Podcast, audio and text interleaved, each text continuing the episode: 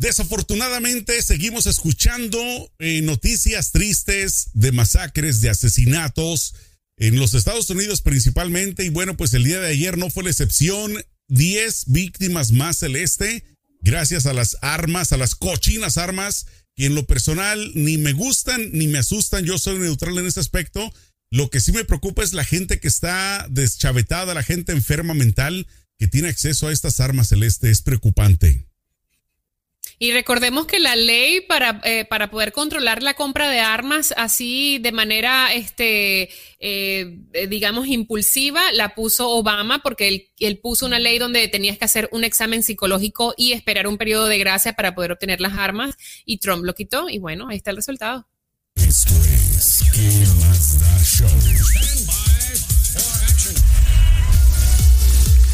Estamos iniciando una aventura más a través de ¿Qué más da? Bienvenidos amigos champiñones, comadres y Celeste Santana. La realidad que vivimos en Estados Unidos, no sé, pero por primera vez la siento, Celeste, te lo tengo que confesar a ti y a todo el mundo, de que después de la masacre de ayer en Boulder, Colorado, por primera vez, me, me entró un poquito de mello de pensar que vas a una tienda, a un supermercado y mira, inclusive ahí ya no estás a salvo, porque antes las balaceras se escuchaban obviamente en escuelas principalmente, en lugares de trabajo.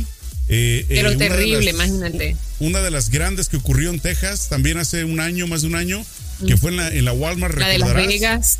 La de las, o sea, si me explico, todas han sido principalmente afuera, pero ahora no.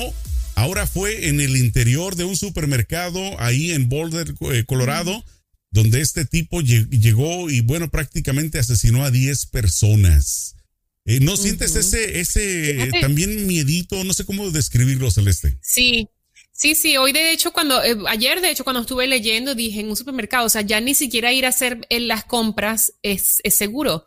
es terrible que, por ejemplo, los niños tengan que hacer prácticas de cómo escapar de una persona, de un asesino en serie que va, de un asesino que entra disparando es terrible que eh, en un concierto tengas que tener miedo y tengas que tener, estar pendiente y con 20 ojos porque no te puedes disfrutar la vida ya normalmente como lo hacemos en un, en un momento. Una cosa que leí hoy en la internet y me, me dejó así como que, wow, fue una entrevista que le hicieron a un muchacho sobreviviente de esta masacre de la que estamos hablando en este momento.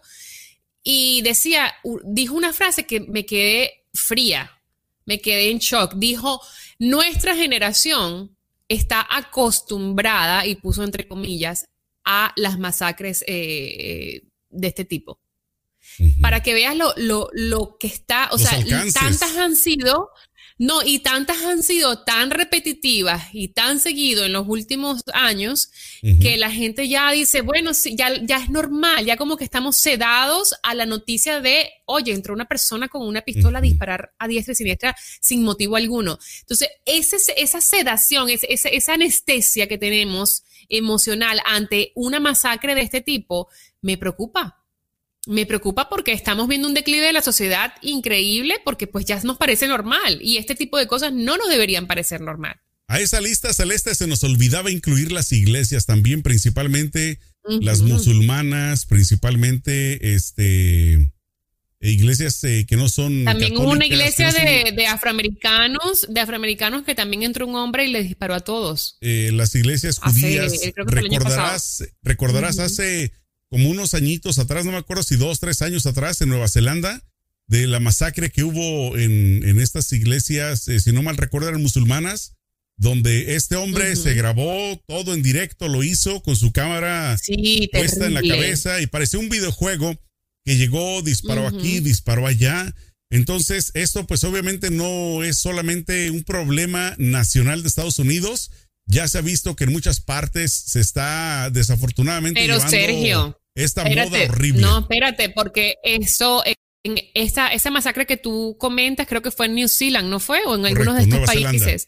Sí, Nueva Zelanda. Ah, en Nueva Zelanda. Y al siguiente día hicieron, este, eh, prohibieron las armas de, fue, de, de alcance. ¿Cómo se llaman estas armas? sí, que son para el ejército. Generalmente que son, que son armas para ir a la guerra. Cuernos de que son armas de guerra. Entonces, al siguiente las, las armas de alto calibre y dijeron no. Pero en Estados Unidos continúan y continúan y continúan las masacres y no hay leyes, no hay control, no hay nada de eso. ¿Por qué?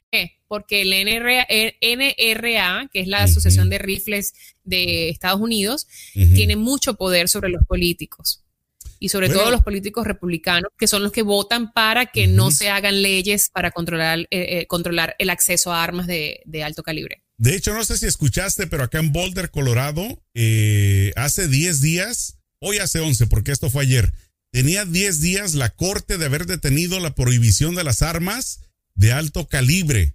Imagínate, 10 días donde la corte dijo, no, espérenme, porque una asociación similar a la, a la del rifle que es esta local de ahí de Colorado, metió una petición en la corte porque ya estaban ellos eh, desde los, eh, ya tener mucho tiempo queriéndolas prohibir por las eh, masacres que habían ocurrido en Colorado. Y entonces la corte hace 10 días dijo, no, no vamos a detenerlo, tienen permiso de tener armas de alto calibre. Imagínate, 10 días después de que la corte hizo eso, ocurre esta masacre.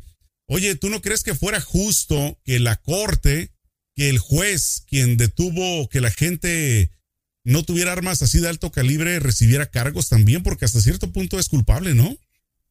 Ay, no, eh, pero no va a pasar. Lo, que, mata la el, que mata la vaca como el que le agarra la pata.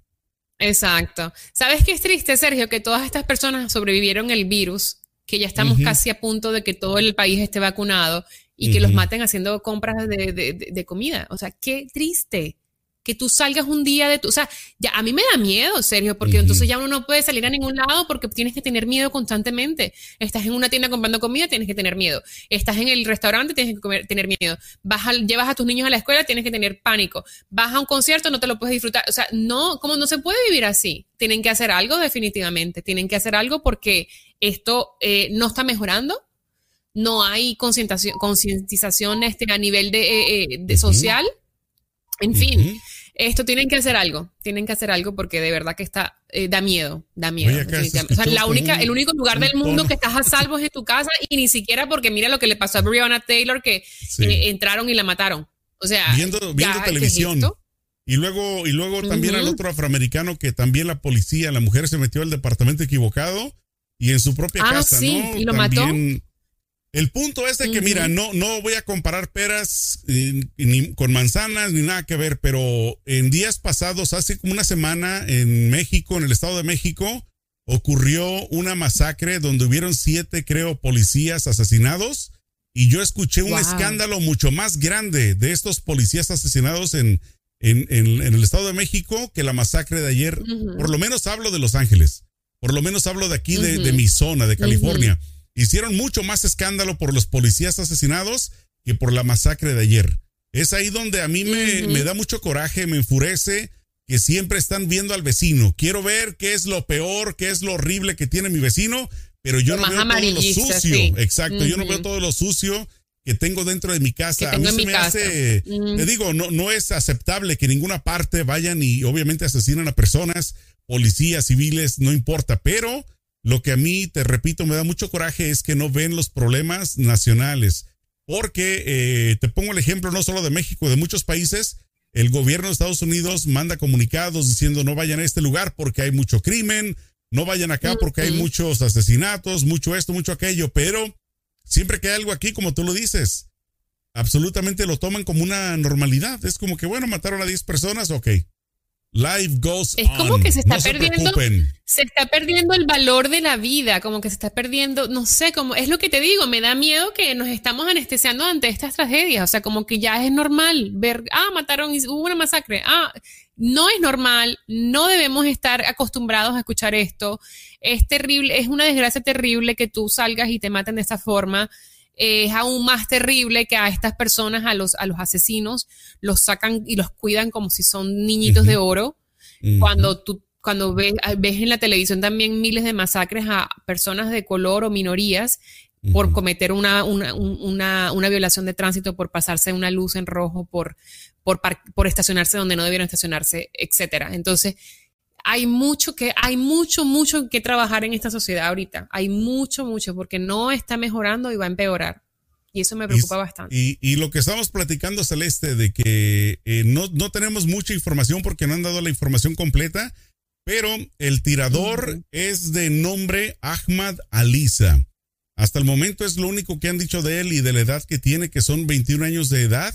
Estábamos platicando Celeste y yo de que mi teoría por el nombre es de que es musulmán, obviamente Parece que es del Medio Oriente, sí. no necesariamente musulmanes, porque también en el Medio Oriente hay cristianos, pero parece que es el eh, Medio Oriente. y espero que no vayan a usar esto como una, como esa, esa retórica, no, como esa retórica para empezar también con islamofobia, porque camán, ya tenemos la, eh, ya tenemos mucho odio hoy en día. Yo creo que, no sé, hay que enmendar esa sociedad, está de verdad, verdaderamente rota. Entonces es lo que te estaba precisamente comentando, lo mismo que acabas de decir tú, ojalá y no sea del Medio Oriente, porque otra vez va a empezar esta ola, esta retórica en contra de las personas del Medio Oriente.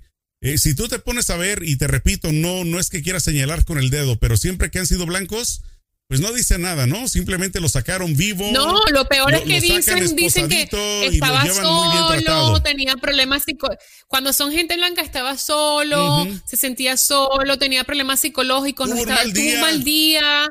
Sí, o, o, fue maltratado cuando era niño por sus padres. Cuando es una persona de las minorías, no, es un terrorista. Siempre es un asesino, es de lo peor. Entonces, eh, yo como te decía, espero que no sea del Medio Oriente porque entonces otra vez va a empezar el ataque en contra de las minorías del Medio Oriente, así como están ahorita con las, eh, los ataques a la, gente que es asiática.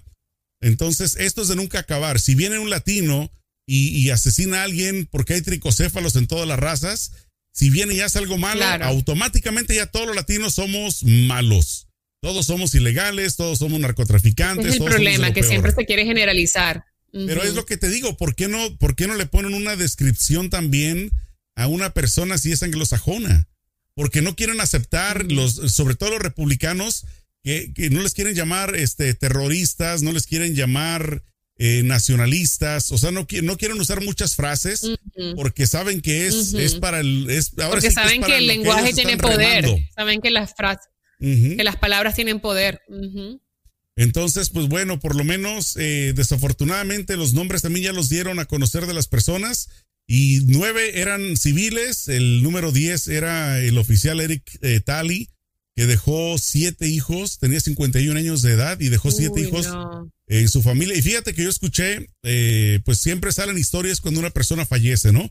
De él, lo que escuché que decía, que él estaba comentándole a la esposa, a la familia, de que quería dejar la policía, que quería salirse de estar exponiendo su vida todos los días para dedicarse a manejar drones, que parece que a él le, apasionaba. Entonces él estaba pensándolo muy fríamente, fíjate ya como un presentimiento, ¿no? De que estaba exponiendo su mm. vida al estar al frente en el departamento de policía y pues desafortunadamente no logró salir de esa. Este tipo de historias las he escuchado tanto, de, eh, he escuchado muchas veces de personas que, que mueren, que fallecen, que es como que se preparan, como que hay un sexto sentido, algo que los hace que prepararse para el momento, en, el momento final. Es bien extraño todo esto.